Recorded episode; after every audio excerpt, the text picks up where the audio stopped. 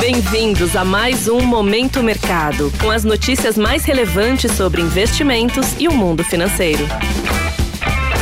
Um ótimo dia para você que é ouvinte do Momento Mercado. Eu sou Felipe Bernardo e esse é mais um episódio do podcast que te mantém informado diariamente sobre o mercado financeiro. E nessa quarta-feira eu trago informações sobre o fechamento de ontem, dia 5 de dezembro de 2023.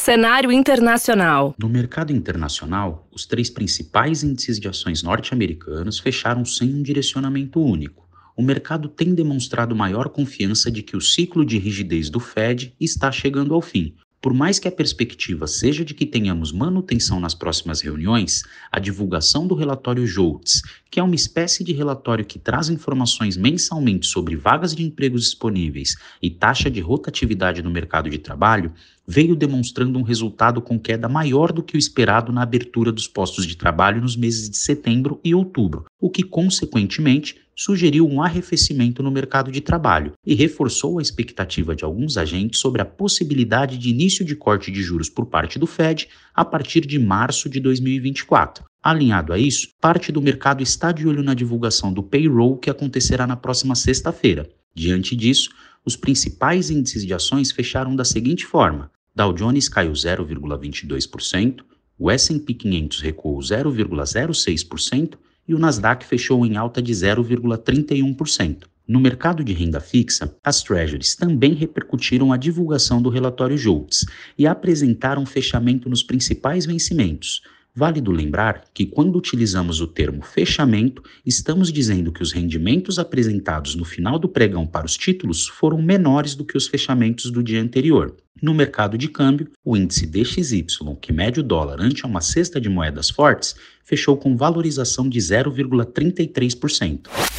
Cenário nacional. Por aqui, o dólar acabou se beneficiando da queda nos rendimentos das treasuries, forçando o dólar a apresentar movimento contrário ao que foi observado em boa parte do mundo. Hoje, no fechamento, a moeda norte-americana fechou o dia com desvalorização de 0,47%, cotado em R$ 4,92. Na renda fixa, os juros futuros fecharam com alta moderada nos vencimentos de curto e médio prazo, enquanto os vencimentos longos ficaram estáveis. A divulgação do PIB no terceiro trimestre, pouco acima do consenso, reforçou a ideia de que o ritmo de corte da Selic será de meio ponto percentual nas próximas reuniões do Copom, o que foi chancelado pelo presidente do Banco Central, Roberto Campos Neto, em um discurso na parte da tarde, pressionando as taxas com vencimentos mais próximos ao afastar a percepção de uma possível aceleração no ritmo de corte para a taxa Selic. Na renda variável, o índice brasileiro de ações demonstrou pouca oscilação ao decorrer do dia e fechou com uma modesta valorização. Destaque para as ações do setor de commodities, que representam parte significativa do índice, e fecharam o dia no vermelho,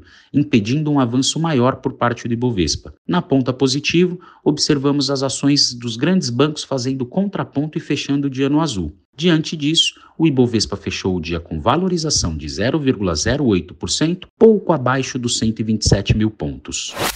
Pontos de atenção. Para o dia de hoje, temos uma agenda relativamente tranquila. Nos Estados Unidos, temos a divulgação do relatório ADP, que traz mais informações sobre a criação de vagas de emprego no setor privado. Ainda na terra do Tio Sam, temos também a divulgação da balança comercial, enquanto aqui no Brasil o atual ministro da Fazenda, Fernando Haddad, participará de uma reunião junto ao Mercosul e teremos também a divulgação do IGPDI de novembro. Dando um giro pelos mercados, as bolsas asiáticas fecharam sem um direcionamento único, destaque para a bolsa de Xangai, que fechou negativa após a agência de classificação de risco Moody's ter alterado a perspectiva de crédito da China de estável para negativa. Na zona do euro, assim como na Ásia, as bolsas também estão sem um direcionamento único, de olho na divulgação de alguns dados, como por exemplo vendas no varejo. Enquanto em Nova York, os futuros operam positivos, com os investidores à espera da divulgação do relatório ADP e também ansiosos pela divulgação do payroll na próxima sexta-feira.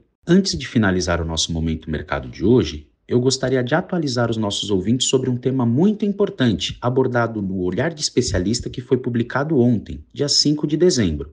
Nosso convidado Márcio Renato, superintendente executivo do Global Private, comentou sobre a votação do projeto de lei de número 4173, que aconteceu no dia 29 de novembro, no Senado. Essa PL foi aprovada e será encaminhada à sanção presidencial. Contextualizando, o projeto de lei muda a tributação do imposto de renda sobre fundos de investimentos e sobre a renda obtida no exterior. Então, se você quer entender um pouquinho mais sobre isso, ouça esse episódio. Com essas informações, vou ficando por aqui e termino mais um Momento Mercado.